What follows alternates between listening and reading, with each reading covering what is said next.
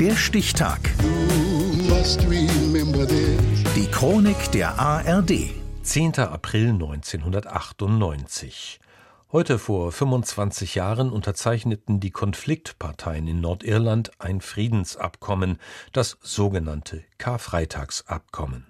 Peter Meyer-Hüsing Eher nüchterne Beobachter sprechen von einer Überraschung. Aber die meisten Kommentatoren wählen große Worte. Ein historischer Augenblick heißt es oder das Unmögliche ist erreicht. Good evening. A historic day at Stormont after two years of talks and after a generation of bloodshed. Ein fertig ausverhandeltes Friedensabkommen für Nordirland liegt auf dem Tisch.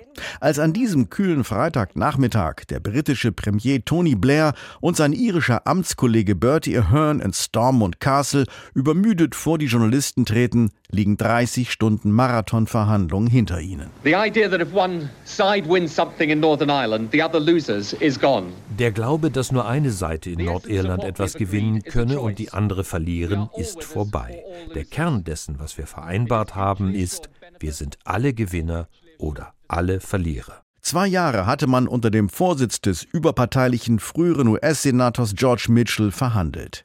Die Regierungen aus Dublin und London sowie acht nordirische Parteien. Diese geprägt von tiefem Misstrauen bis Hass aus über 20 Jahren bürgerkriegsartigen Unruhen, den sogenannten Troubles. Unionisten gegen Republikaner, Protestanten gegen Katholiken. Soll Nordirland sich mit der Republik Irland vereinigen oder weiter zum Vereinigten Königreich Großbritannien gehören? Das ist seit Jahrzehnten die Frage, die die Menschen auf der Insel in zwei Lager spaltet.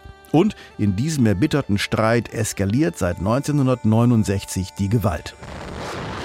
Die Paramilitärs der Ulster Volunteer Force oder der IAA morden, bomben. 3500 Tote zählt man, davon die Hälfte Zivilisten. Schlussendlich sind alle Seiten erschöpft und sehnen sich nach Frieden. Es gilt, alte Vorurteile zu überwinden und über den eigenen Schatten zu springen. Jerry Adams von der republikanischen Sinn Fein Partei, der de facto politische Arm der IAA. Clearly there is still a huge gap of distrust es gibt nach wie vor einen Graben des Misstrauens zwischen Unionisten und Republikanern, der muss auf der Grundlage von Gleichheit überwunden werden. Wir sind hier, um die Hand zur Freundschaft auszustrecken. Doch trotz des fertigen Abkommens noch gibt es auf beiden Seiten Hardliner, die jeden Kompromiss ablehnen. Teile der IAA wollen ihre Waffen nicht abgeben und radikale Protestanten weigern sich, den Katholiken entgegenzukommen.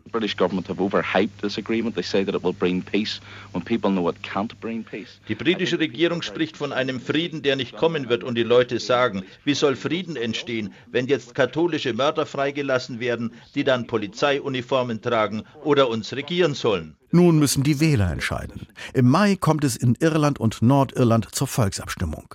Wird das Karfreitagsabkommen angenommen und eine neue Epoche für Irland einläuten?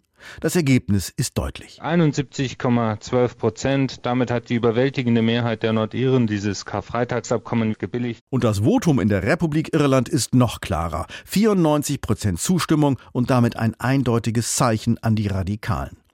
Neben der Entwaffnung der Paramilitärs und dem sukzessiven Abzug der britischen Truppen ist der Verzicht der Republik Irland auf eine Wiedervereinigung mit dem Nordteil als Verfassungsziel ein entscheidender Punkt. Trotz vieler Anfechtungen, etwa durch die Brexit-Turbulenzen, das Karfreitagsabkommen, das Nordirland ein Ende der Gewalt brachte, hat Bestand. Verabschiedet wurde es heute vor 25 Jahren. Der Stichtag die Chronik von ARD und Deutschlandfunk Kultur. Produziert von Radio Bremen.